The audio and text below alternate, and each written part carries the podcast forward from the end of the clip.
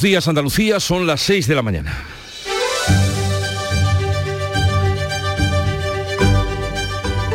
Despierta tu mente, descubre la realidad. En Canal Sur Radio, La mañana de Andalucía con Jesús Vigorra. La vivienda centra hoy el Consejo de Ministros. El Ejecutivo va a autorizar los avales del Instituto de Crédito Oficial, el ICO, para facilitar la compra de vivienda a menores de 35 años y familias con niños. El aval cubrirá hasta el 20% del crédito hipotecario siempre que los solicitantes no excedan los 37.800 euros de renta anual.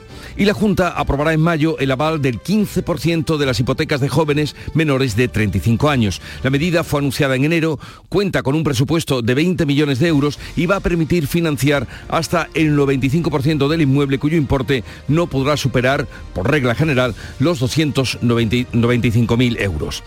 La necesidad de la vivienda, que es una realidad palpable, aflora en vísperas de la campaña electoral de las municipales y la escasez de agua es otra necesidad que está movilizando ahora recursos y desempolvando proyectos, de tal manera que ya hay acuerdo para iniciar en 2024 la canalización del agua a la costa tropical de Granada que pueda aprovechar el agua embalsada en las presas de Beznar y Rules, mientras que la Mesa Social del Agua pide al gobierno que paralice la venta de agua entre comunidades de regantes del Guadalquivir. Y mientras, más de un centenar de agricultores están siendo investigados en Málaga por abrir pozos clandestinos y gestionar regadíos ilegales para regar aguacates y mangos. La Guardia Civil arrancó el caso en el 2018 y llegó a apuntar hasta a 180 regantes de la comarca de la Xerquía, cuyo pantano está a menos del 10% de su capacidad. Por otra parte, y esto en ello nos va a todos la vida y el interés, la red andaluza de transfusiones llama a donar sangre de manera urgente ante la escasez de reservas de todos los tipos. En Canal Sur Radio, La mañana de Andalucía con Jesús Vigorra. Noticias. ¿Qué les vamos a contar con Manuel Pérez Alcázar? Manolo, buenos días. Buenos días, Jesús Vigorra. Y vamos a lo primero con el pronóstico del tiempo para hoy. Los cielos van a estar este martes poco nubosos en Andalucía, donde van a subir las temperaturas hasta una máxima de 37 grados en Córdoba y Sevilla. Será el paso previo al desplome térmico que se espera a partir de mañana. Los vientos van a soplar del noroeste en el extremo occidental y variables flojos en el resto, tendiendo por la tarde a poniente y aumentando de intensidad. Desplome térmico, que es fuerte suena eso cuando el termómetro... ¡Qué alivio! Al pasar por aquí estaba hoy, bueno, hace un momento, a 22 grados. Acuerdo para la construcción de las conducciones de agua de los embalses de Beznar y Rules a la costa de Granada. El gobierno y la Junta desatascan una obra que llevaba pendiente 20 años. El acuerdo se ha cerrado entre el secretario de Estado de Medio Ambiente y la consejera de Agricultura. Carmen Crespo destaca que este verano se licitará la construcción de la tubería principal y antes de final de año la que llegará hasta Almuñécar, ambas vitales para el riego de los cultivos subtropicales. Lo que queremos es que no se retrase más eh, ahora mismo dicen que el proyecto va a estar en el mes de julio, por tanto demasiado tarde, pero esto es lo que hay. Fernando Moreno, presidente de los regantes del Bajo Guadalfeo, retrasa las expectativas de construcción hasta primeros del año que viene, aunque se muestra satisfecho. La obra, si todo va como debería seguirse según el secretario de Estado, sería a principios del 24. En este año no, no, pues claro, hay que seguir los cauces legales y toda la historia. Nosotros estamos contentos. En Almería, la Mesa del Agua ha reclamado que las obras hídricas pendientes sean declaradas de urgencia y que el Ministerio elabore un decreto que acelere la construcción de la, la desaladora de Villaricos para riegos en el Bajo Almanzora. Tal vez si estas obras se hubieran hecho en su tiempo no estaríamos ante esta operación de la Guardia Civil contra la extracción ilegal de agua de los acuíferos de la Serquía malagueña para los cultivos subtropicales. La Guardia Civil investiga 250 casos y a 180 personas por supuestos riegos ilegales los 36 detenidos ya han quedado en libertad. El Seprona investiga delitos contra recursos naturales y el medio ambiente y de distracción de aguas. El consejero de Sostenibilidad, Ramón Fernández Pacheco. Nuestra condena más absoluta a todo aquel que se salta la ley, a todo aquel que infringe la norma, a todo aquel que perjudica el medio ambiente y nuestro respaldo a aquellos que lo hacen bien. En la Sarquía hay cerca de 13.000 hectáreas dedicadas al regadío de subtropicales que necesita 64.000 millones de litros de agua al año. La situación hídrica en la zona es límite con el pantano de la Viñuela y los acuíferos secos. Y algo más sobre este asunto. La Mesa Social del Agua pide al gobierno que paralice la venta del agua entre las comunidades de regantes del Guadalquivir. Critican que los agricultores que optan por no sembrar como los del arroz vendan su cuota de agua. El metro cúbico ha pasado de 0,23 céntimos a venderse a 40 o 50, incluso a un euro. UPA critica que este mercadeo perjudique a los pequeños agricultores. La mesa ha pedido a la Confederación que impida ese mercado del agua y establezca un sistema transparente con un centro de intercambio público que prime la función pública y social del agua. Y ante el calor de estos días, los alumnos andaluces podrán adelantar la salida de clase a partir del lunes en caso de que persista y aumente esta ola de calor. Los alumnos podrán salir de manera anticipada, pero nunca antes de las 12 del mediodía. Necesitarán autorización y ser recogidos por un familiar. Se trata de una opción voluntaria para las familias en los colegios que se acojan a esta medida. Hoy siguen las altas temperaturas, como acabamos de informar, aunque a partir de mañana se espera una tregua que puede prolongarse hasta el sábado con un descenso de hasta 8 grados en algunos puntos de Andalucía. El Consejo de Ministros aprueba hoy la propuesta de Pedro Sánchez de avalar a los jóvenes el 20% de la hipoteca para la compra de vivienda que cuenta con el rechazo de Unidas Podemos. Desde la parte socialista, la ministra Raquel Sánchez defiende que la medida es una de las más promovidas para facilitar acceso a la vivienda de, de los jóvenes. Hay que ser conscientes de que hay una realidad en nuestro país, que hay muchas personas que siguen queriendo optar por la compra de, de vivienda y que por lo tanto también es una realidad que hay que atender. La propuesta abre una grieta entre los socios del gobierno. Yolanda Díaz considera que va en dirección opuesta a la ley de vivienda. Pablo Fernández de Unidas Podemos muestra su rechazo. Esto es una medida de Ana Patricia Botín que también ha planteado el Partido Popular y que agrada a Vox. Medidas como estas son las que provocaron en su día la burbuja inmobiliaria. PP y Vox se atribuyen la idea de la propuesta de avalar a los jóvenes. El Congreso debate esta eh, semana una propuesta del Partido Popular que incluye la concesión de un aval de hasta el 15% del total de la vivienda para los jóvenes. Y sobre este asunto, aquí en Andalucía, la Junta aprobará en mayo el aval del 15% de las hipotecas de jóvenes menores de 35 años. La medida anunciada en enero cuenta con un presupuesto de 20 millones de euros. Se espera que beneficie a un millar de compradores y movilice 140 millones de euros. Permitirá financiar hasta el 95% del inmueble cuyo importe no podrá superar los 295.000 euros. Comisiones Obreras ratificará hoy el acuerdo para la subida salarial que UGT, COE y CEPIME han aprobado por unanimidad. El acuerdo recomienda subidas salariales del 4% este año, del 3% los dos siguientes y una revisión añadida que en el caso de que la inflación supere el 4% podría implicar otra subida de hasta el 1% para cada uno de los años del acuerdo. Los empresarios subrayan que los salarios van a crecer más en el ámbito privado que en el sector público. De hecho, el sindicato CESIF, mayoritario en el sector, exige al gobierno que ofrezca a los trabajadores públicos el mismo trato que los empresarios van a dar en el sector privado. Jueces y fiscales acaban sin acuerdo la segunda reunión con el Ministerio y mantienen la convocatoria de huelga para dentro de una semana. La nueva oferta para la mejora salarial sigue sin ser satisfactoria para ambos colectivos. Eh, inciden en la importancia de la estructura retributiva. Asociaciones de jueces y fiscales van a consultar entre hoy y mañana a sus afiliados la nueva oferta del gobierno. De momento mantienen la huelga para el 16 de mayo. La Unión Europea vuelve a instar al gobierno y al Partido Popular a renovar el Consejo General del Poder Judicial antes del 1 de julio, cuando comienza la presidencia española de la Unión Europea. Ante el rey Felipe VI, el comisario Reinders ha señalado que es una prioridad y sugiere modificar el modelo de elección para reforzar el peso de los jueces, la designación de los vocales. Sería positivo implementar las recomendaciones antes del comienzo de la presidencia española del Consejo Europeo en julio. indian and July. España y Estados Unidos firman el acuerdo para llegar la llegada de dos nuevos destructores a la base de Rota cuatro días antes de la visita de Sánchez a la Casa Blanca. La ministra de Defensa ha rubricado con la embajadora de Estados Unidos el acuerdo. El gobierno ha optado por una modificación del actual tratado, lo que evita que tenga que ser votado por el Congreso y salva así la discrepancia de Unidas Podemos. No obstante, la ministra Robles comparecerá ante la Cámara. En deportes, el Sevilla prepara ya su gran cita de semifinales de la Eurocopa League para la Juve. Para la ida de semifinales del jueves Mendilibar recupera a Fernando, aunque este lunes no ha contado con marcados Suso, Lamela ni Tecatito. El Betis ya ha puesto fecha al partido homenaje a Joaquín, que se jugará el 6 de junio, rodeado de amigos y de leyendas. Y vamos ahora con la prensa nacional, a ver qué has encontrado. Paco Ramón, buenos días. Muy buenos días, Jesús. Pues no hay hoy un tema que domine las portadas de los diferentes periódicos. Comenzamos ese recorrido por Andalucía, miramos la primera página del sur de Málaga.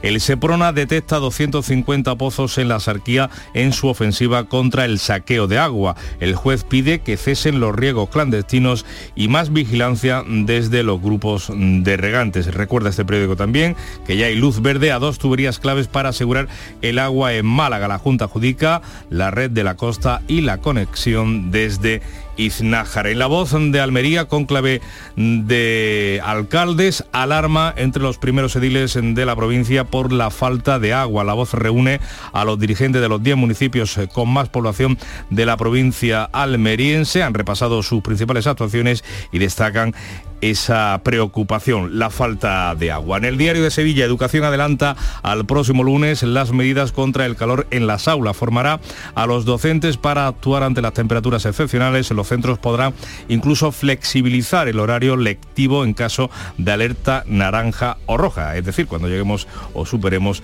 los 40 grados. En el diario de Cádiz, preocupación por la entrada de cocaína por las playas gaditanas. Agentes de la lucha antidroga alertan del cambio de tendencia de las mafias después eh, de, ese, de esa incautación que se produjo este fin de semana en la costa de Barbate con más de 770 kilos de cocaína. En la prensa nacional, ABC trae una entrevista con el presidente de Castilla-La Mancha y candidato del PSOE a la reelección, Emiliano García Paje, que dice el independentismo está peor por el pacto de Rajoy y Sánchez para aplicar el 155. El país entrevista a Antonio Guterres, secretario general de la ONU, que dice no es posible ahora la paz en Ucrania. Las dos partes creen que pueden ganar.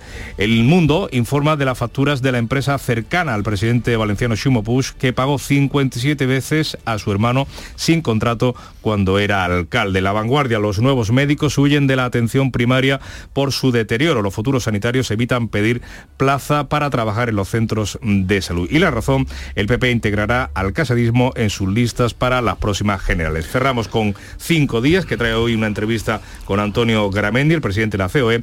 La paz social está asegurada hasta el año 2025. La paz social asegurada todavía. Claro, se sube el sueldo, hay paz. paz social. Eh, vamos con la prensa internacional, mirada al exterior de Beatriz Almeda. ¿Qué has encontrado, Bea? Buenos días. Buenos días, pues el primer periódico de hoy es el Pravda ruso. Desfile de la victoria en Moscú. El 9 de mayo, gran fiesta especial para todos. Se llevará a cabo esta mañana en la Plaza Roja de Moscú y el presidente ruso, Vladimir Putin, pronunciará un discurso solemne en el desfile. El Pravda de Ucrania cuenta que periodistas ucranianos han ganado el premio Pulitzer por informar desde Mariupol. Luego a las 7 menos 20 ampliamos esta noticia porque Emilio Morenati, renombrado fotógrafo de Jerez, también ha sido premiado con un Pulitzer.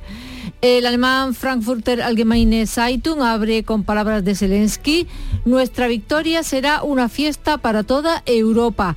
Anuncia que su país va a celebrar en el futuro el Día de Europa el 9 de mayo. Hoy viaja a Kiev la presidenta de la Comisión de la Unión Europea, von der Leyen, para reunirse con él.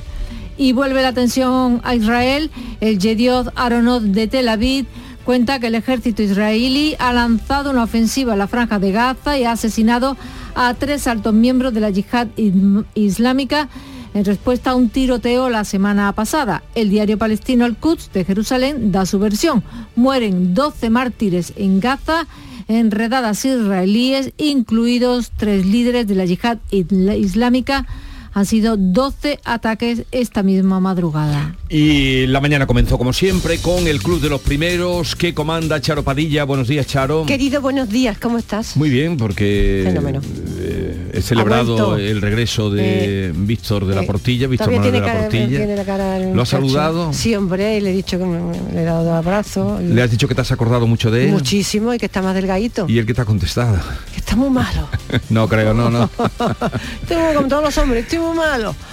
Que mm, hemos, est- hoy estoy un poquito, no, no enfadada, pero sí disgustada, porque hemos estado ¿Qué te hablando ha con pasado? un chaval que se llama Miguel, que limpia las playas. Estaba en ese momento en Marbella, en Sí. Puerto Banú, en la zona de Puerto Banú limpiando las playas. A las 5 de la mañana empiezan, 14, 15 personas se eh, eh, distribuyen por esa zona y limpian las playas. No solo lo que escupe el mar, las algas, natural, sino la porquería que escupe el mar de botella, zapatilla, gorra que la gente pierde en el mar.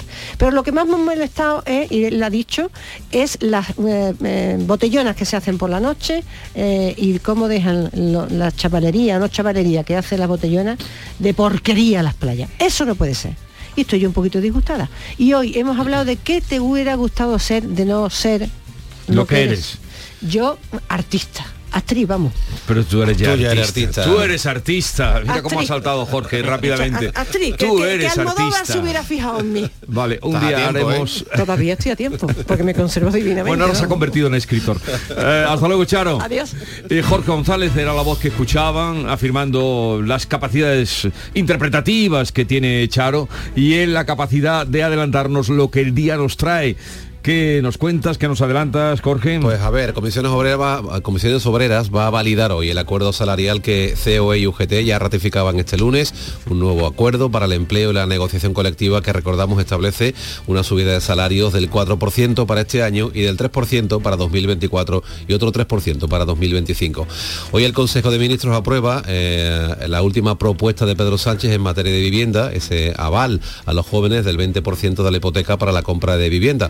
Se celebra Consejo de Gobierno de la Junta, es martes, va a abordar los nuevos currículos educativos desde infantil hasta bachillerato y también la inscripción de la Romería del Rocío como bien de interés cultural. Hoy el Constitucional va a votar la nueva sentencia que rechaza íntegramente el recurso del PP contra la ley del aborto. El Ministerio para la Transición Ecológica va a informar del estado de la reserva hídrica en nuestro país después de que la semana pasada, pasada llegase al 49,6% de su capacidad. La primera vez en los últimos 10 años que estaba por debajo del 50 y muchos nos tememos que hoy va a estar un poquito más abajo aún.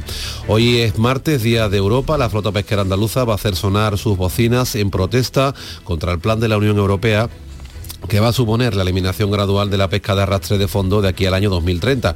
Y terminamos también en el agua porque la desembocadura del Guadiana en Ayamonte será escenario de uno de los ejercicios MARSEC organizados por la Fuerza de Acción Marítima de la Armada con la participación también de Portugal. Se va a simular la colisión de un buque de pesca con un ferry turístico en la desembocadura del río. Hagamos hueco ahora a la música que nos llega de Canal Fiesta Radio.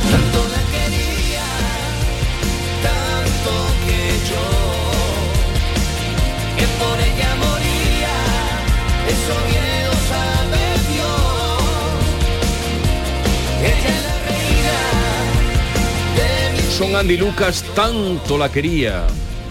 Mm, En fin. eh, Es un verso también muy chulo de Sabina, ¿no? Sí, es verdad. en los 19 días y 500 noches. Bueno, Andy Lucas eh, suenan en Canal Fiesta Radio como tantos artistas, preferentemente andaluces y españoles. Ahora vuelve la información, sigue la información, ponemos el día en marcha en la mañana de Andalucía. Información ahora con Paco Ramón. Desde los orígenes de la vida, el aceite de oliva ha sido uno de los elementos que ha unido civilizaciones, ha recorrido continentes, ha servido para curar, para conservar, para vivir. Árbol mitológico, el olivo, que ofrece el elixir de los dioses. Expoliva, contenemos la historia. Expoliva 2023, del 10 al 13 de mayo en Jaén. La mañana de Andalucía en Canal Sur Radio.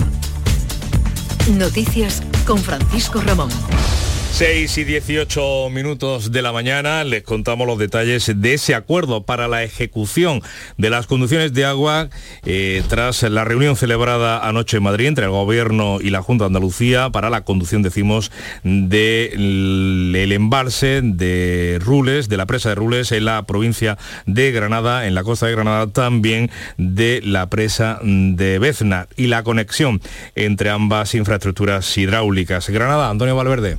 El eterno problema de las obras para construir las conducciones de Rules y Bernal se comenzó a desbloquear hace unos días cuando los gobiernos central y regional se comprometieron a adelantar los pagos que les corresponden a los regantes y a los ayuntamientos de la costa de Granada. Dos de los once desglosados de las conducciones tienen los proyectos redactados y ayer se habló del inicio de las obras. Fernando Moreno preside a los regantes del Bajo Guadalfeo. La obra, si todo va como debería seguirse según el secretario de Estado, sería a principios del 24. En este año no, no, pues claro, hay que seguir los cauces legales y toda la historia. Nosotros estamos contentos. Hay un punto de partida para licitar este verano la construcción de la tubería principal y este año la que llegará hasta el ambas vitales para el riego de los cultivos subtropicales y para el desarrollo de la comarca de la costa granadina y de acelerar también el resto de los 11 desglosados. Carmen Crespo, consejera de Agricultura. Lo que queremos es que no se retrase más. Eh, ahora mismo dicen que el proyecto va a estar en el mes de julio, por tanto demasiado tarde, pero esto es lo que hay y lo que nosotros queremos en estos momentos es que se haga lo antes posible para que se pueda desbloquear también el desglosado 3 y por tanto llegue a otra zona eh, de Granada. Por tanto, satisfecha con la reunión. Satisfacción también por el acuerdo de la subdelegada del Gobierno en Granada, Inmaculada Sánchez Calahorro, y de la presidenta de la Mancomunidad de la Costa Tropical, María José Sánchez, que asistieron a este encuentro por videoconferencia. Avance, aunque sea mínimamente, en esa obra hidráulica. Seguimos hablando de infraestructuras. La Mesa del Agua de Almería ha reclamado a la Junta y al Gobierno que las obras hídricas pendientes sean declaradas de urgencia. Y es que el déficit hídrico en la provincia es de 300 hectómetros cúbicos, Jorge. Reclama al Ministerio un decreto que permita acelerar las obras de la desaladora de Villaricos para riegos en el Bajo Almanzora. Y aunque consideran positivos los tres decretos de sequía de la Junta, piden un seguimiento de urgencia de las obras previstas que están programadas para 2026. A José Antonio Fernández es el presidente de la mesa. Echamos de menos, bueno, algunas obras más que habría que haber declarado todas las obras que hay pendientes ahora mismo por ejecutar en la provincia de urgencia para poder acortar plazos en la ejecución Piden que lleguen a Almería los cuatro hectómetros de Negratín que la Confederación del Guadalquivir no podrá destinar a cultivos de arroz en la provincia de Sevilla. Lo situamos ahora en la de Málaga, donde hay 36 investigados y 26 detenidos que ya han sido puestos en libertad en una operación de la Guardia Civil contra los pozos ilegales en la comarca de la Sarquía. La investigación se inició tras una denuncia en la Fiscalía de Medio Ambiente. Las extracciones ilegales de agua mediante conducciones no autorizadas estarían dando servicio a un elevado número de agricultores o miembros de comunidades de regantes. Más de un centenar de cultivos están siendo investigados por el SEPRONA por delitos contra los recursos naturales y el medio ambiente y de distracción de aguas. El consejero de Sostenibilidad de la Junta, Ramón Fernández Pacheco nuestra condena más absoluta a todo aquel que se salta la ley, a todo aquel que infringe la norma, a todo aquel que perjudica al medio ambiente y nuestro respaldo a aquellos que lo hacen bien y nuestra obsesión en ser capaces de seguir aportando mediante la inversión y la planificación nuevos recursos hídricos. El subdelegado del Gobierno en Málaga, por su parte, Javier Salas, ha indicado que la Guardia Civil está ya acabando las diligencias. Pues ha promovido esta investigación, pues debido a que habrá llegado alguna información o alguna posible prueba al respecto, y es la Guardia Civil la que lleva unos meses trabajando en esto de forma secreta, evidentemente. En la Sarquía hay cerca de 13.000 hectáreas dedicadas al regadío de subtropicales que necesitan 64.000 millones de litros de agua al año. La situación hídrica en la zona es límite, con el pantano de la Viñuela y los acuíferos secos. Pues no dejamos de hablar mm, del agua porque la mesa eh, social del agua ha pedido al gobierno que paralice la venta de agua entre las comunidades de regantes del Valle del Guadalquivir. Y es que los agricultores de que este año, por ejemplo, no van a poder sembrar arroz por falta de agua, pueden vender su asignación a otros y esto está generando ya conflictos en el sector. Piden a la Confederación Hidrográfica del Guadalquivir que impida ese mercadeo privado y establezca un sistema transparente que prime la función pública y social del agua. El metro cúbico de agua ha pasado de venderse de 23 céntimos a 40 o 50 e incluso a un euro lo están comprando los agricultores del brócolis para salvar sus cosechas. Roque García de UPA critica que este mercadeo perjudica a los pequeños agricultores. Se nos deja fuera a un 80% de las explotaciones que hay en Andalucía. Y eso, llevado a una campaña que no produce y a otra que va a tener serias dificultades, pues te, te estás fuera del mercado. Un apunte más de la sequía. La Junta extiende hasta el próximo 15 de octubre ya la prohibición de quema controlada de pastos y de hacer fuego o barbacoas al aire libre. Y a partir del próximo lunes, el alumnado de los colegios andaluces podrán salir de clase antes si mm, se produce una ola de calor, siempre con autorización y recogidos por un familiar. La Consejería del Ramo ha actualizado el protocolo y ha adelantado su activación al próximo 15 de mayo, como decimos, si las eh, climatológicas así lo aconsejan. Patricia Zarandieta. Una salida anticipada nunca antes de las 12 del mediodía con autorización y que será una opción voluntaria para las familias en los colegios que se hayan acogido a la medida. El secretario de Comunicación de la Asociación de Profesores Estatales de Andalucía, Antonio Brea, ha asegurado en Canal Sur Radio que no cree que sean muchas las familias que lo soliciten por razones de conciliación se van a ver en grandes dificultades para ejercer ese derecho y otras muchas pensarán que puede ser negativo tu ejercicio para el desarrollo educativo de sus hijos, teniendo en cuenta que el resto de la clase va a seguir dando las asignaturas que correspondan. El tiempo diario de la jornada escolar dedicado a los servicios complementarios no se verá afectado. En la agenda del día incorporamos eh, la reunión del Consejo de Gobierno de la Junta de Andalucía con dos temas eh, bien distintos. Hoy va a abordar los nuevos currículos educativos desde infantil hasta bachillerato y la inscripción de la romería del Rocío como bien de interés cultural. El Consejo de Ministros, por su parte, va a aprobar hoy la última propuesta del presidente del Gobierno, Pedro Sánchez, en materia de vivienda, la de avalar a los jóvenes con el 20% de la hipoteca para la compra de una vivienda. Guillermo Polo. Desde el Gobierno se defiende la medida como una más dentro de las promovidas por el Ejecutivo para facilitar vivienda a un sector con dificultad para acceder a las mismas, como es la juventud. Raquel Sánchez, ministra de Transportes, Movilidad y Agenda Urbana. Un parque público de vivienda que no se pueda enajenar, pero también hay que ser conscientes de que hay una realidad en nuestro país, que hay muchas personas que siguen queriendo optar por la compra de, de vivienda y que por lo tanto también es una realidad que hay que atender. Sin embargo, la contestación ha llegado desde los propios socios de gobierno. Pablo Fernández, portavoz de Unidas Podemos. Esto es una medida de Ana Patricia Botín que también ha planteado el Partido Popular y que agrada a Vox. Medidas como estas son las que provocaron en su día la burbuja inmobiliaria. Una crítica a la que se ha sumado la vicepresidenta y titular de Trabajo, Yolanda Díaz, quien considera que la línea de avales anunciada por Sánchez va en dirección opuesta a la ley de la vivienda. Desde el PP no han faltado críticas, pero por restarle credibilidad a la ejecución de unas propuestas que dicen les han copiado y que además tienen un sesgo electoral. Así lo señalaba el presidente andaluz Juanma Moreno. Se ha convertido la campaña electoral en un carrusel de anuncios por parte del Sánchez que son además todas, todas falsas, porque son iniciativas o bien que han puesto las comunidades autónomas o iniciativas que ya estaban o iniciativas que nunca se van a llevar a cabo. Lo que aprueba hoy el Consejo de Ministros es la creación de una línea de avales del ICO que cubre hasta el 20% del crédito hipotecario de familias con hijos a cargo y jóvenes de hasta 35 años. Los solicitantes deberán contar con ingresos inferiores a unos 37.800 euros anuales y podría beneficiar a unas 50.000 personas, según el Ministerio de Transportes. Pues el gobierno andaluz va a aprobar antes de que acabe este mes de mayo su propia línea de avales del 15% de las hipotecas firmadas por jóvenes menores de 35 años. Con un presupuesto de 20 millones de euros se pretende llegar a un millar de compradores y movilizar 140 millones de euros. La mañana de Andalucía. Toda Andalucía y toda tu radio van contigo, cuando quieras y donde quieras. Porque la app de Canal Sur Radio tiene todas nuestras cadenas, con todos los programas que te gustan, las emisiones en directo y tus podcasts. En casa, en el trabajo, haciendo deporte, de compras, paseando. Descárgatela. Tienes todo Canal Sur Radio, Radio Andalucía Información, Canal Fiesta, flamencoradio.com y Canal Sur Radio Música para ti. Toda Andalucía y toda tu radio van contigo. Más Andalucía. Más Canal Sur Radio.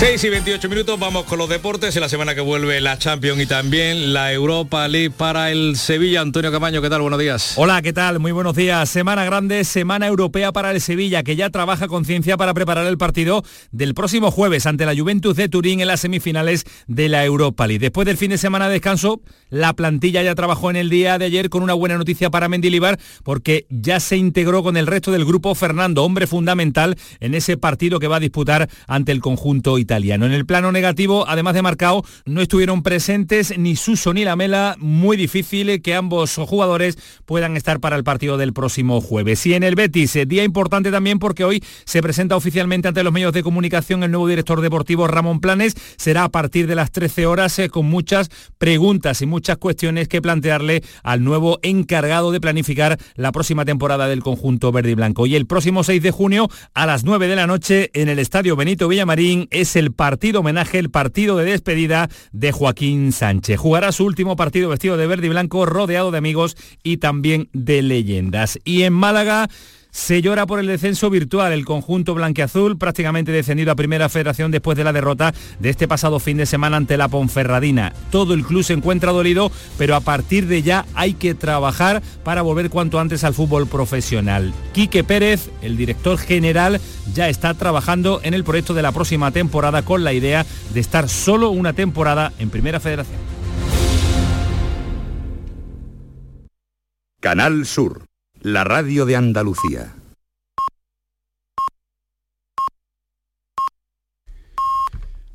Andalucía ya son las seis y media de la mañana.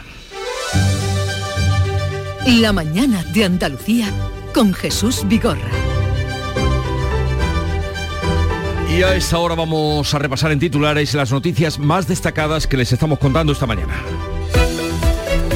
Lo hacemos con Jorge González y les contamos que Gobierno y Junta acuerdan la financiación de las conducciones de la presa de Rules en Granada. Se espera que la construcción del primer tramo comience el año que viene, mientras el Ministerio de Transición Ecológica planifica la redacción de las obras del resto de tramos pendientes. La Guardia Civil investiga 250 pozos en la comarca malagueña de la Xarquía. Un juez investiga más de 100 personas por supuestos riegos ilegales. Hay 36 detenidos que ya han quedado en libertad. Y en el lugar de Alquivir, la Mesa del Agua ha pedido al Gobierno que paralice la venta de agua entre regantes. El Gobierno aprobará hoy en el Consejo de Ministros el aval del 20% de la hipoteca para menores de 35 años. El anuncio de Pedro Sánchez se enfrenta a los socios de Gobierno. Podemos critica que la medida favorezca a la banca y va en contra de la ley de la vivienda. El Gobierno andaluz, que anunció en enero una iniciativa similar, se apresura para aprobarla antes de que termine mayo. La UGT, la patronal y pequeños y medianos empresarios ratifican el acuerdo salarial para los próximos tres años. Hoy se espera que haga lo mismo el sindicato Comisiones Obreras el pacto recomienda, pero no obliga, subidas salariales de hasta un 10% que beneficiará a más de 10 millones de trabajadores. Se, además recoge que el control de las bajas sea gestionado por las mutuas y avances en materia de contratación. Ucrania se suma a la celebración hoy del Día de Europa. La presidenta de la Comisión Europea viaja hoy a Kiev. Ursula von der Leyen se va a reunir con el presidente ucraniano al que va a reafirmar el apoyo de la Unión frente a la invasión rusa. Moscú celebra hoy el Día de la Victoria frente a la Alemania nazi durante la Segunda Guerra Mundial. Y en cuanto al tiempo, el pronóstico. Pues un día más, hoy, hoy vamos a estar con cielos poco nubosos en Andalucía, van a subir las temperaturas hasta una máxima de 37 grados en Córdoba y en Sevilla. Los vientos soplarán del noroeste en el extremo occidental de la comunidad y variables flojos en el resto, tendiendo por la tarde a poniente y aumentando la intensidad.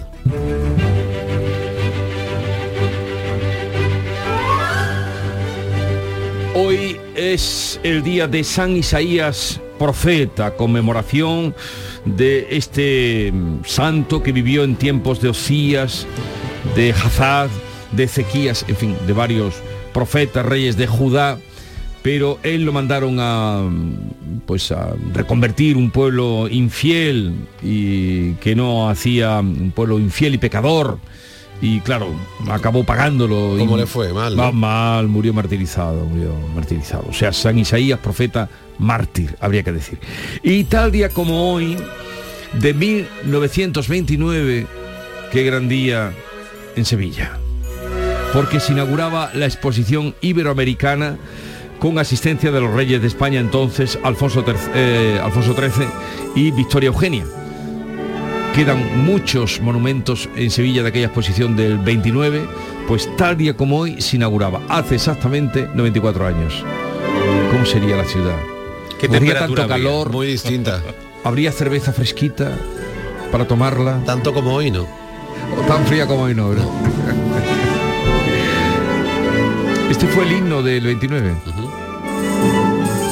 Y tal día como hoy, de 1978, era hallado en Roma dentro de un coche el cadáver de Aldo Moro, asesinado por las Brigadas Rojas tras tenerlo retenido 55 días de secuestro.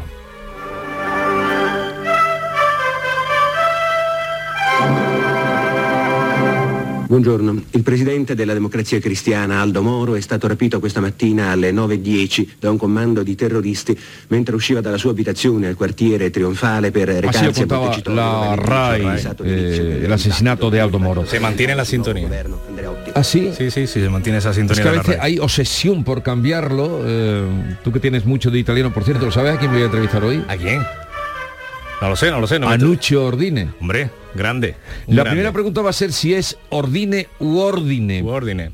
Bueno, ¿Tú cómo dices? Yo mm, mm, diría ordine en el senso, en el sentido de, de, de ordenar las cosas, más que de ordenar las cosas, más que mandar las no, no, cosas. no, pero yo, lo yo decía- estaba hablando del acento. Del acento, sí, sí, pero jugar con Porque esa... he oído a raíz de que le han dado, ya saben ustedes, la semana pasada, fue el viernes, ¿no? O el jueves cuando se dio la noticia, eh, que será el premio Princesa Asturias, Nuche Ordine, yo es que no me sale Ordine, entonces eh, luego he oído en al- cuando daban la noticia a algunos decir Ordine. No, Ordine, Ordine será. Ordine, es Ordine.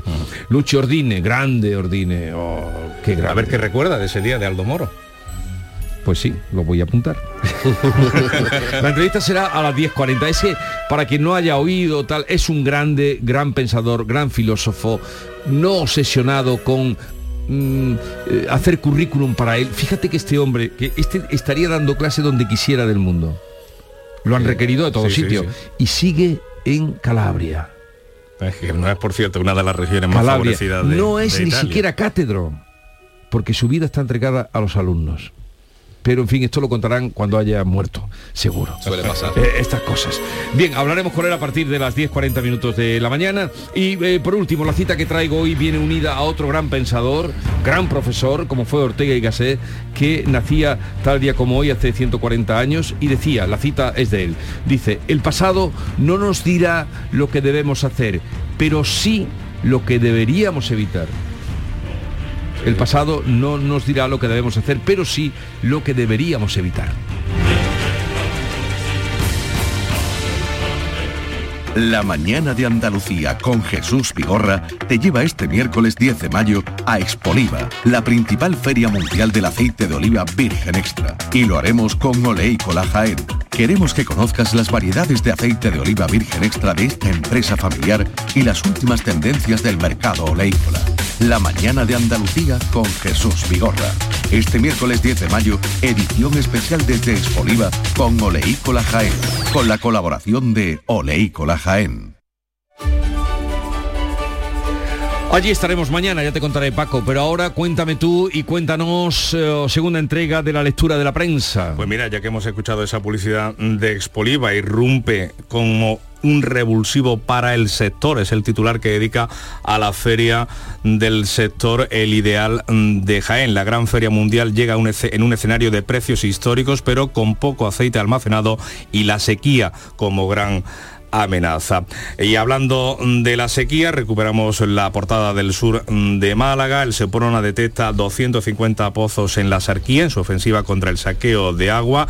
Luz verde también a dos tuberías claves para asegurar el agua en la provincia de Málaga. En la voz de Almería, alarma entre los alcaldes de Almería por la falta de agua. En el diario de Sevilla leemos que Educación adelanta al próximo lunes las medidas contra el calor en las aulas. El diario de Cádiz eh, detecta la preocupación por la entrada de cocaína por las playas gaditanas después eh, de esa incautación de 772 kilos de droga en Barbate el pasado fin de semana, un alijo que ha disparado las alarmas. Y en Ideal de Granada, eh, a toda página, la instalación de placas solares en casas se triplica en un año y se agotan las ayudas. Seguimos con la prensa de tirada nacional. ABC trae hoy una entrevista con el presidente de Castilla-La Mancha y candidato del PSOE a la reelección, Emiliano García Paje, que dice el independentismo está peor con, por el pacto de Rajoy y Sánchez para aplicar el 155 y añade que no sabe si la sociedad está en disposición de seguir asumiendo que partidos que quieren acabar con España sigan decidiendo sobre ella. El otro asunto destacado del diario de Vocento es la Eurocámara, que señala a Marruecos como posible responsable del espionaje al móvil de Sánchez. El país, leemos una entrevista con Antonio Guterres, El secretario general de la ONU, que dice, no es posible ahora la paz en Ucrania, las dos partes creen que pueden ganar. El mandatario portugués se muestra pesimista sobre la posibilidad de frenar la guerra. Y también en el diario de Prisa, la mitad de la vivienda social en terrenos de defensa estará en Madrid y Podemos enfrenta al PSOE por el aval público a las hipotecas que aprueba hoy el Consejo de Ministros. El mundo informa de las facturas de la empresa cercana al presidente valenciano Shimo Push, que pagó 57 veces a su hermano sin contrato cuando era alcalde. Foto para el coso madridista en el día de contra el City, en el, en el alma del Bernabéu, antes, eh, ante el día del periódico accede a la profundidad de las obras del estadio del Real Madrid. En la vanguardia, los nuevos médicos huyen de la atención primaria por su deterioro. La fotografía va dedicada a la ocupación en Barcelona que entra en campaña tras dos inmuebles usurpados en la ciudad condal. Y en La Razón, el PP integrará al casadismo en sus listas para las generales. Abrimos ahora el kiosco internacional con Beatriz Almeida y con la prensa del vecino Portugal. Vean con el Diario Público de Lisboa, declarado estado de sequía severa y extrema en el 40% del territorio portugués. Esta decisión oficial permite activar medidas europeas de apoyo a los agricultores. El país tiene 40 municipios en sequía severa y 27 en sequía extrema. Por el contrario, en el belga Le Soir eh, leemos que toda Bélgica está hoy en alerta por fuertes lluvias. ¿Quién las pillará? Uf, verdad. ¿Y cómo viene hoy la prensa británica? Pues monotemática. Hoy abren todos, todos y a toda página con la fotografía oficial del rey coronado, sentado, capa de armiño, en una mano el cetro y el orbe en la otra. visualmente es muy rica porque está llena de símbolos y muy ostentosa. Luce unos pedruscos descomunales y estas palabras suyas acompañan la fotografía. Gracias a todos y cada uno de vosotros. El Mirror le da media página y la otra mitad es para esta otra noticia de contraste. La agonía de las facturas. Dos millones de familias no han podido pagar al menos una factura en abril. En unas horas la Plaza Roja de Moscú será escenario del desfile del Día de la Victoria sobre los nazis en la Segunda Guerra Mundial. Y será una demostración de músculo militar de Rusia. Cuenta el Pravda que durará el desfile hora y media, lo presidirá Putin, que dará un discurso desde la grada y estará acompañado de jefes de Estado extranjeros. Desfilarán soldados de la operación especial, como siguen llamando la guerra, vehículos blindados y lanzamisiles. Y ya conocemos los Pulitzer de este año, la lista se dio a conocer anoche en Nueva York y han reconocido la cobertura de la guerra de Ucrania. Sí, periodistas ucranianos ganan el Pulitzer por informar desde Mariupol. Lo leo en el Pravda de Kiev. La fotografía que abre el periódico es impactante, una mujer embarazada transportada en una camilla improvisada entre cinco hombres en medio de un paisaje de escombros y destrucción. En el pie de foto nos cuenta cuentan que el bebé nació muerto y media hora después murió la madre. Los ganadores son reporteros de la agencia Associated Press, galardonada con dos Pulitzer por sus imágenes únicas y urgentes de las primeras semanas de la invasión rusa. Y entre los premiados está Emilio Morenati, fotoperiodista de Jerez. Y termino con el diario Clarín porque el argentino Hernán Díaz ha ganado el premio Pulitzer de ficción por su novela Fortuna. Son cuatro novelas en una sobre em, inmigración, porque él, es, eh, él vive en Estados Unidos, mm, eh, emigrado allí, y sobre el dinero. Tiene una crítica excelente. El Pulitzer, eh, desde luego, literario es una, es una garantía, de calidad. Y esta pues es una de las 10 mejores de 2022 para Barack Obama. o sea que habrá que estar... Eh, ah, el título, vamos a repetir el Fortuna en español, en inglés creo que sé, algo así, es Trust. Bueno, ¿Y sabes si se ha traducido ya al español? Eh, sí, sí, fortuna. Para que tengan esa referencia, todos aquellos que dicen, ¿qué leo? ¿Qué leo? Pues ahí tienen una referencia. Sigue la información con Paco Ramón en La Mañana de Andalucía. Precios locos, locos. En Rapimueble. Apilable de salón 169 euros. Dormitorio de matrimonio solo 299 euros. No esperes a que lo cuenten. Y paga en 12 meses sin intereses. Rapimueble, el número uno en precios y calidad. Más de 200 tiendas en toda España y en rapimueble.com. No hay nada como enfrentarse a la realidad para descubrir que a veces las cosas no son como decía. En el programa del Yuyu aseguran que se ha caído un mito. Así que esta rendición incondicional de Doña María Kondo, que con tres niños recoge espaná, es una victoria moral para muchos de nosotros. Un programa donde vemos pasar la vida poniendo la mejor cara. Yo no te digo nada, Maricondo, si además de tres niños tiene que llevar para adelante tres programas de radio, dos espectáculos y mil cosas más. A ver si el que tiene que escribir libros sobre esto soy yo y no me había dado cuenta. El programa del Yuyu, ente genuinamente original, de lunes a jueves a las 10 de la noche. Más Andalucía, más Canal Sur Radio. La mañana de Andalucía en Canal Sur Radio. Noticias con Francisco Ramón. 6 y 44 minutos, les contamos que el Sindicato de Comisiones Obreras tiene previsto sumarse hoy a ese acuerdo salarial que UGT, COE y CEPIME han ratificado ya por unanimidad. Un acuerdo para el empleo y la negociación colectiva de cara al trienio 2023-2025 que recomienda, pero no obliga, subidas salariales del 4% este año, del 3% los dos siguientes y una revisión añadida que en el caso de la inflación supere el 4% podría implicar una subida extra del 1% para cada uno de esos años mm, del acuerdo. Se van a beneficiar más de 10 millones de trabajadores en toda España. En cualquier caso, el acuerdo tendrá en cuenta también las circunstancias específicas de cada empresa. El presidente de la Asociación de Trabajadores Autónomos y vicepresidente de COE, Lorenzo Amor, ha defendido la negociación de los agentes sociales por encima, dicho, de intereses partidistas y ha calificado de bueno el acuerdo alcanzado un acuerdo que consideramos responsable y de país y alejado de la política y de las contiendas electorales. Un acuerdo que dará estabilidad a autónomos, empresas y a trabajadores. Un buen acuerdo que garantizará la paz social en los próximos años. Los empresarios además han subrayado que los salarios van a crecer más en el ámbito privado que en el sector público. Por su parte, el secretario general de UGT, Pepe Álvarez, ha señalado que de este modo se va a garantizar el poder adquisitivo de los trabajadores. Necesitábamos eh, dar salida a los 1.400 casi convenios que en estos momentos están en periodo de negociación y para nosotros este acuerdo representa no solo garantizar el poder adquisitivo, sino que casi seguramente el poder avanzar en el reparto de la riqueza que se está generando en nuestro país.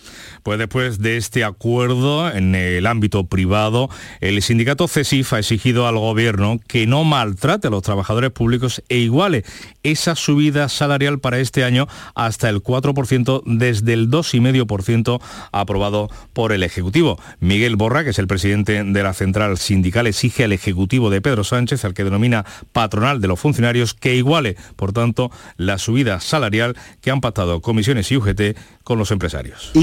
Exigimos a nuestra patronal, le exigimos a nuestro gobierno que no nos trate peor que la patronal de la privada a los trabajadores de la privada. Quienes siguen negociando con el gobierno son jueces y fiscales. Eh, las asociaciones profesionales eh, se han vuelto a ver este lunes con el Ejecutivo en una segunda ronda de, de conversaciones, de negociaciones.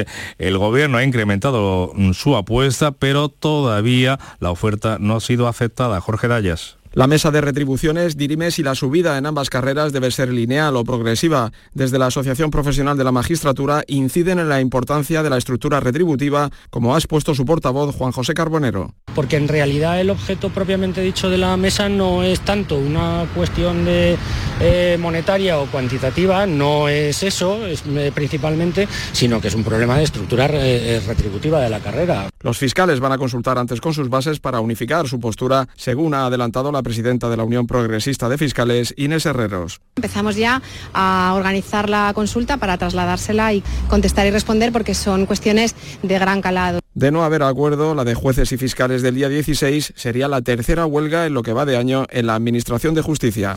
Pues seguimos hablando de justicia porque la Unión Europea insiste, le pide al Gobierno y al Partido Popular que renoven el Consejo General del Poder Judicial antes del próximo 1 de julio, cuando comienza la presidencia española de turno de la Unión. Es una prioridad, ha dicho el comisario europeo de justicia, Didier Reinders, que sugiere modificar el modelo de elección para reforzar el peso de la judicatura en la designación designación de los vocales. Sería positivo implementar las recomendaciones antes del comienzo de la presidencia española del Consejo Europeo en julio. Reinders ha hecho este emplazamiento, esta invitación durante su intervención en el acto organizado por la Asociación Mundial de Juristas ante el rey Felipe VI, también de la ministra de Justicia Pilar Job. Y les contamos también que el Ministerio de Sanidad ha abierto una convocatoria extraordinaria para cubrir las 202 plazas de MIR que quedaron sin ocupar en las dos convocatorias anteriores. Entre las comunidades con plazas libres, Cataluña, Navarra o Castilla-León, en Andalucía se han cubierto las 1.804 plazas ofertadas. Marpino. Todas las provincias andaluzas han cubierto el cupo de plazas ofertadas, desde los 403 de Sevilla, la que cuenta con más puestos a los 97 de Huelva. Un total de 1.804, 135 más que en la convocatoria anterior, incluidos medicina familiar y comunitaria, una de las más demandadas por la población. Algunas de las especialidades con más plazas de residencia en Andalucía son ginecología, cirugía ortopédica y traumatológica o cirugía general y del aparato digestivo. El Servicio Andaluz de Salud lanzará una oferta de contratación a los profesionales médicos especialistas residentes que terminan su formación en mayo. En el resto del Sistema Nacional de Salud han quedado esas 202 plazas vacantes sin cubrir que pasarán a poder ser completadas en este segundo acto extraordinario de adjudicación. Todo esto en un día en el que celebramos el Día de Europa con esa visita de la presidenta de la Comisión Europea, Ursula von der Leyen, a Kiev para entrevistarse con el presidente ucraniano Zelensky, al que manifestará nuevamente el apoyo de la Unión Europea frente a la invasión rusa. 7 menos 10 minutos de la mañana es el tiempo de la información local en Canal Sur Radio y RAI. En la mañana de Andalucía de Canal Sur Radio. Las noticias de Sevilla. Con Pilar González. Hola, buenos días. La Mesa de la Sequía ha aprobado obras de emergencia por 12 millones de euros en buena parte de la provincia y la Mesa del Agua pide al Gobierno que gestione el nuevo reparto del agua que no van a utilizar los arroceros al ser insuficiente para ese cultivo. Además de agua, hace falta sangre. El llamamiento también es urgente. Enseguida se lo contamos antes el tiempo. Hoy tenemos intervalos de nubes alta, viento del noroeste flojo, arreciando por la tarde. Las temperaturas suben. Está previsto alcanzar 36 grados en Morón y 37 en Écija, Lebrija y en Sevilla. A esta hora 21 grados en la capital. Todo pintura se traslada a tu casa.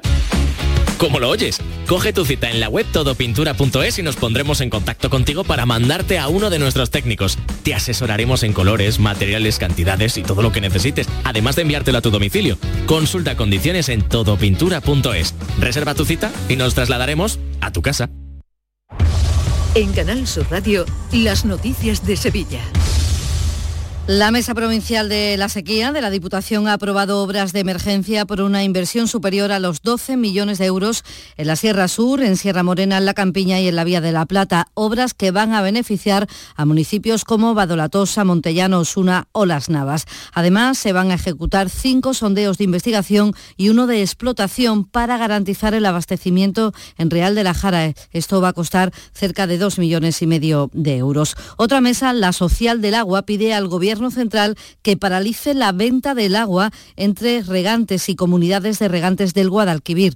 Los arroceros, al no sembrar este año, están vendiendo el agua que tienen. El secretario de Organización de COAG Andalucía, Eduardo López, miembro de la mesa, pide al Ministerio de Transición Ecológica que impida ese mercado que encarece el precio del agua y además no prioriza las necesidades de los cultivos. Entiende que el reparto del agua no debe ser un negocio entre particulares. Esto va a crear problemas importantes en el Guadalquivir, ya lo está creando entre las comunidades de regantes, puesto que se pone un precio muy alto al agua, al mejor postor, como una subasta del agua en bolsa, es lo que está ocurriendo en este momento mientras los colegios podrán adelantar el, protocolo de medidas contra el calor el próximo lunes 15 de mayo, cuando su fecha habitual es el 1 de junio. Incluye la posibilidad de recoger a los niños a partir de las 12 del mediodía y también la formación de docentes con pautas de actuación ante las altas temperaturas. La presidenta de la Confederación Andaluza de Asociaciones de Padres y Madres, CODAPA, Marina Jiménez,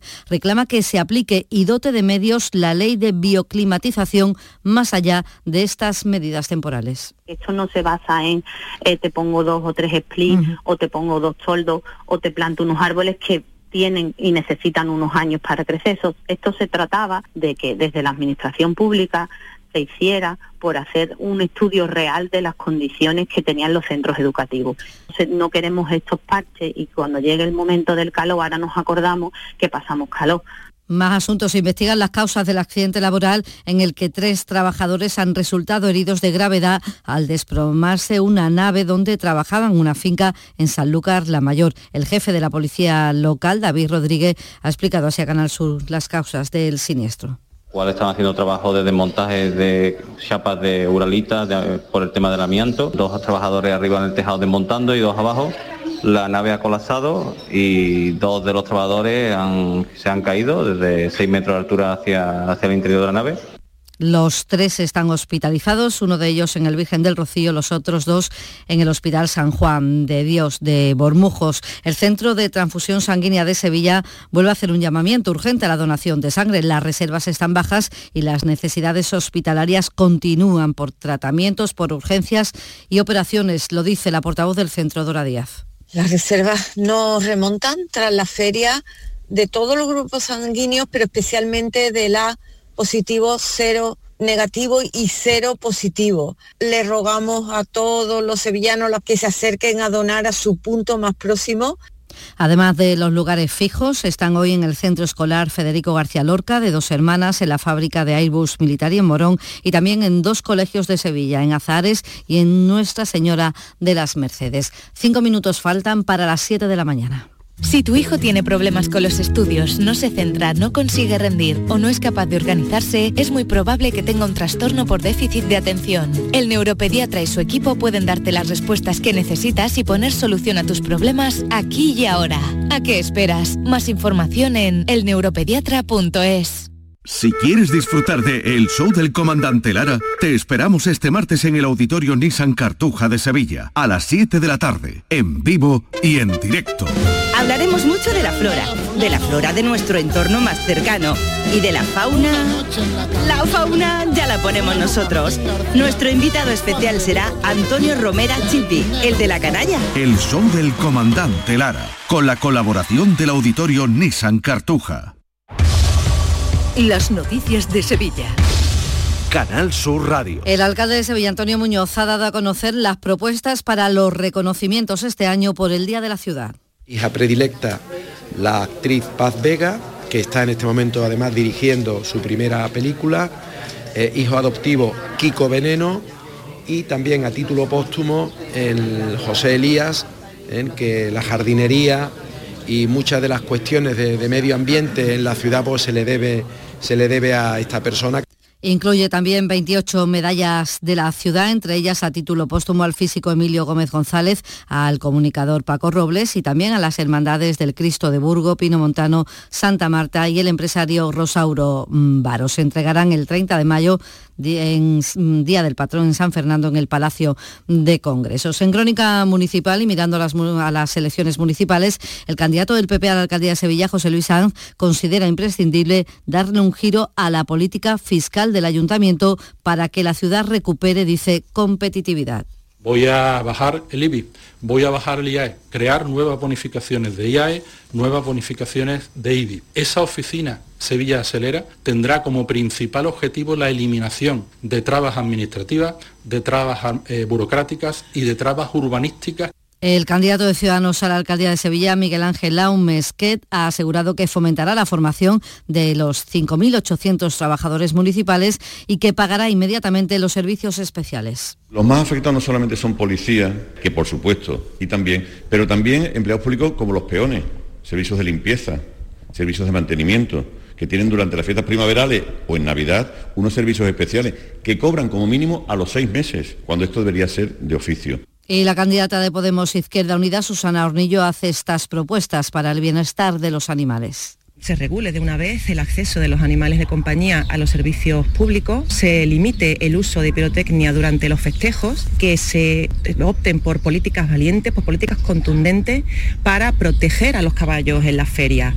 Les contamos también que la plantilla de la Real Orquesta Sinfónica de Sevilla ha decidido suspender los paros previstos para esta semana para poder ofrecer conciertos educativos programados y no perjudicar a los escolares. Desde Comisiones Obreras, su responsable de servicios a la ciudadanía pide una negociación real a las administraciones de las que depende la financiación de la orquesta, ayuntamiento y junta, ante la reunión que tienen prevista para hoy en Ersecla. Nuestros compañeros y compañeras de la orquesta no están haciendo paros y huelgas porque les apetezca. Lo hacen primero porque quieren defender lo que significa una orquesta para la ciudad de Sevilla y segundo porque como cualquier otro trabajador o trabajadora tienen derecho a mejorar sus condiciones laborales. Les contamos también que ha sido detenido en Sevilla un rapero, Cecilio G, por agredir a un policía nacional fuera de servicio. La gente le llamó la atención cuando hacía un grafiti en la avenida Miraflores. Por esa agresión necesitó eh, la gente atención hospitalaria. Y vamos ya con el deporte. Antonio Camaño, buenos días. Hola, ¿qué tal? Muy buenos días. Semana grande, semana europea para el Sevilla, que después de este fin de semana de descanso en el día de ayer ya volvieron a trabajar pensando en el parteazo del próximo jueves ante la Juventus en las semifinales de la Europa League. Con una buena noticia para Mendilíbar, con la gran novedad de Fernando que se ejercitó con el resto de sus compañeros sobre el terreno de juego. En el plano negativo, además de Marcao, no estuvieron presentes en ni Suso, ni Lamela, ni Tecatito. Parece que ninguno podrá llegar al partido de la Juve. Y en el Betis también vuelta a la normalidad después del fin de semana sin competir y buenas noticias para Pellegrini la vuelta al trabajo porque ha contado en el césped de nuevo con dos de las defensas de la plantilla. Es la posición en el que más problema tiene el técnico chileno del conjunto verde y blanco. Luis Felipe y Víctor Ruiz ya se entrenan con el resto de la plantilla. Y hoy comienza la Feria del Títere de Sevilla, que recupera los espectáculos en la calle con un total de 31 funciones de 21 compañías nacionales e internacionales. Títeres que estarán aquí en Sevilla hasta el próximo día 21.